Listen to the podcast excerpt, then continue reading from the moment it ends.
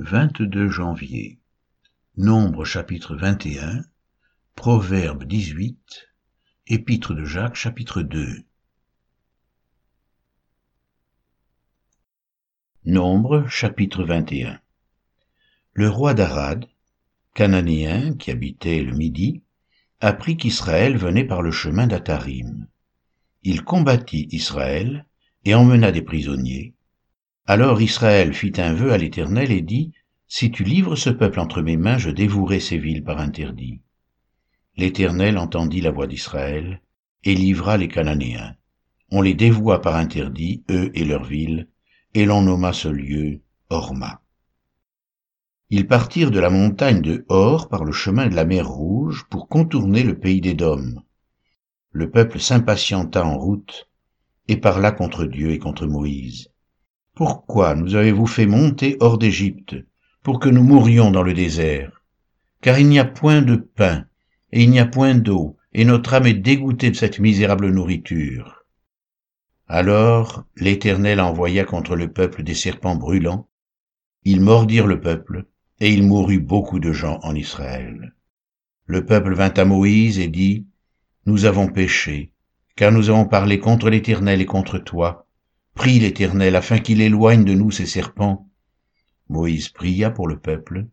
L'Éternel dit à Moïse, Fais-toi un serpent brûlant, et place-le sur une perche. Quiconque aura été mordu et le regardera, conservera la vie.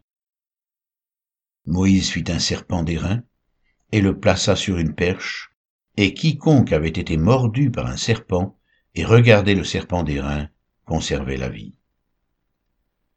Les enfants d'Israël partirent et ils campèrent à Oboth. Ils partirent de Oboth et ils campèrent à Isgé Abarim, dans le désert, qui est vis-à-vis de Moab vers le soleil levant. De là ils partirent et ils campèrent dans la vallée de Zéred. De là ils partirent et ils campèrent de l'autre côté de l'Arnon, qui coule dans le désert, en sortant du territoire des Amoréens. Car l'Arnon est la frontière de Moab, entre Moab et les Amoréens.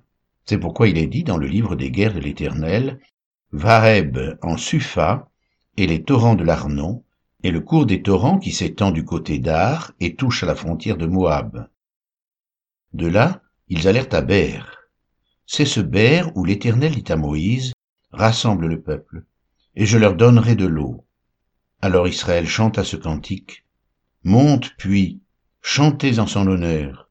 Puis que des princes ont creusé, que les grands du peuple ont creusé, avec le sceptre, avec leurs bâtons. Du désert ils allèrent à Matana, de Matana à Nahaliel, de Nahaliel à Bamoth, de Bamoth à la vallée qui est dans le territoire de Moab, au sommet du Pisga en regard du désert. Israël envoya des messagers à Sion, roi des Amoréens, pour lui dire Laisse-moi passer par ton pays. Nous n'entrerons ni dans les champs, ni dans les vignes, et nous ne boirons pas l'eau des puits. Nous suivrons la route royale jusqu'à ce que nous ayons franchi ton territoire. Sion n'accorda point à Israël le passage sur son territoire.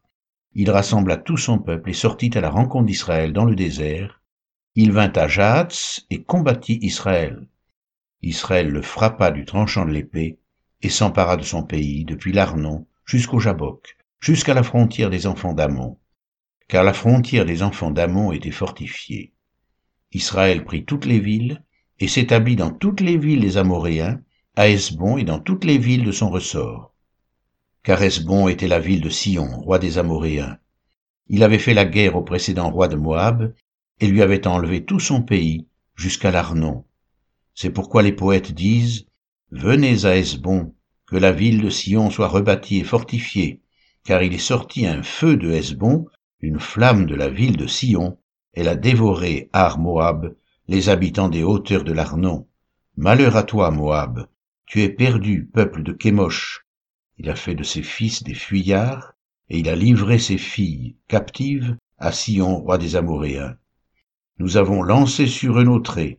De Hesbon à Dibon, tout est détruit. Nous avons étendu nos ravages jusqu'à Nophash, jusqu'à Médéba. Israël s'établit dans le pays des Amoréens. Moïse envoya reconnaître Jaézer, et ils prirent les villes de son ressort, et chassèrent les Amoréens qui y étaient. Ils changèrent ensuite de direction et montèrent par le chemin de Bazan. Og, roi de Bazan, sortit à leur rencontre avec tout son peuple pour les combattre à Édréi. L'Éternel dit à Moïse, ne le crains point, car je le livre entre tes mains, lui et tout son peuple et son pays. Tu le traiteras comme tu as traité Sion, roi des Amoréens, qui habitait à Hesbon. Et ils le bâtirent, lui et ses fils, et tout son peuple, sans en laisser échapper un seul, et ils s'emparèrent de son pays.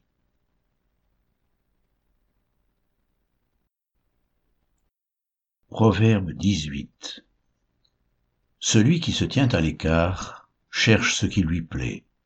Il s'irrite contre tout ce qui est sage.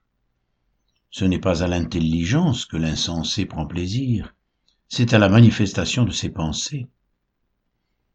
Quand vient le méchant, vient aussi le mépris, et avec la honte vient l'opprobre. Les paroles de la bouche d'un homme sont des eaux profondes. La source de la sagesse est un torrent qui jaillit. Il n'est pas bon d'avoir égard à la personne du méchant pour faire tort au juste dans le jugement. Les lèvres de l'insensé se mêlent aux querelles et sa bouche provoque les coups. La bouche de l'insensé cause sa ruine et ses lèvres sont un piège pour son âme. Les paroles du rapporteur sont comme des friandises, elles descendent jusqu'au fond des entrailles. Celui qui se relâche dans son travail est frère de celui qui détruit. Le nom de l'Éternel est une tour forte, le juste s'y réfugie et se trouve en sûreté. La fortune est pour le riche une ville forte. Dans son imagination, c'est une haute muraille. Avant la ruine, le cœur de l'homme s'élève, mais l'humilité précède la gloire. Celui qui répond avant d'avoir écouté fait un acte de folie et s'attire la confusion. L'esprit de l'homme le soutient dans la maladie, mais l'esprit abattu, qui le relèvera? Un cœur intelligent acquiert la sagesse, et l'oreille des sages cherche la science les présents d'un homme lui élargissent la voie et lui donnent accès auprès des grands. Le premier qui parle dans sa cause paraît juste. Vient sa partie adverse, et on l'examine, le sort fait cesser les contestations et décide entre les puissants. Des frères sont plus intraitables qu'une ville forte, et leurs querelles sont comme les verrous d'un palais. C'est du fruit de sa bouche que l'homme rassasie son corps, c'est du produit de ses lèvres qu'il se rassasie. La mort et la vie sont au pouvoir de la langue, quiconque l'aime en mangera les fruits. Celui qui trouve une femme trouve le bonheur. C'est une grâce qu'il obtient de l'Éternel. Le pauvre parle en suppliant et le riche répond avec dureté. Celui qui a beaucoup d'amis les a pour son malheur, mais il est tel ami plus attaché qu'un frère.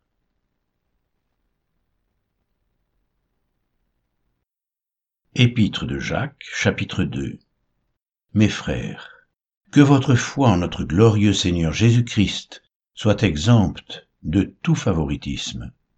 Supposez en effet qu'il entre dans votre assemblée un homme avec un anneau d'or et un habit magnifique, et qu'il y entre aussi un pauvre misérablement vêtu. Si, tournant vos regards vers celui qui porte l'habit magnifique, vous lui dites, Toi, assieds-toi ici à cette place d'honneur. Et si vous dites aux pauvres, toi, tiens-toi là debout, ou bien assieds-toi au-dessous de mon marchepied, ne faites-vous pas en vous-même une distinction, et n'êtes-vous pas des juges aux pensées mauvaises. Écoutez, mes frères bien-aimés, Dieu n'a-t-il pas choisi les pauvres aux yeux du monde pour qu'ils soient riches en la foi et héritiers du royaume qu'il a promis à ceux qui l'aiment Et vous, vous avilissez le pauvre. N'est-ce pas les riches qui vous oppriment et qui vous traînent devant les tribunaux? N'est-ce pas eux qui outragent le beau nom que vous portez? Si vous accomplissez la loi royale selon l'Écriture, tu aimeras ton prochain comme toi-même, vous faites bien. Mais si vous faites du favoritisme, vous commettez un péché, vous êtes condamnés par la loi comme des transgresseurs. car quiconque observe toute la loi, mais pêche contre un seul commandement, devient coupable de tous. En effet, celui qui a dit tu ne commettras point d'adultère a dit aussi tu ne tueras point. Or, si tu ne commets point d'adultère, mais que tu commettes un meurtre, tu deviens transgresseur de la loi.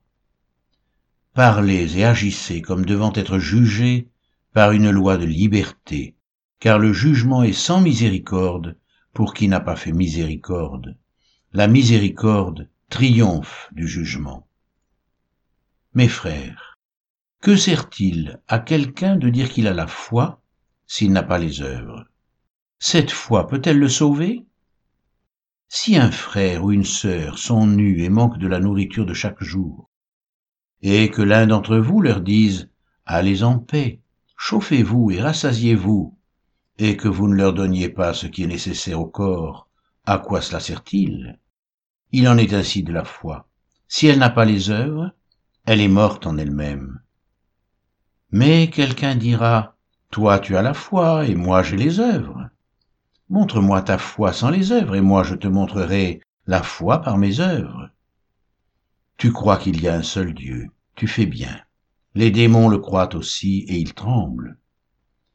Veux-tu savoir, ô homme vain, que la foi sans les œuvres est inutile?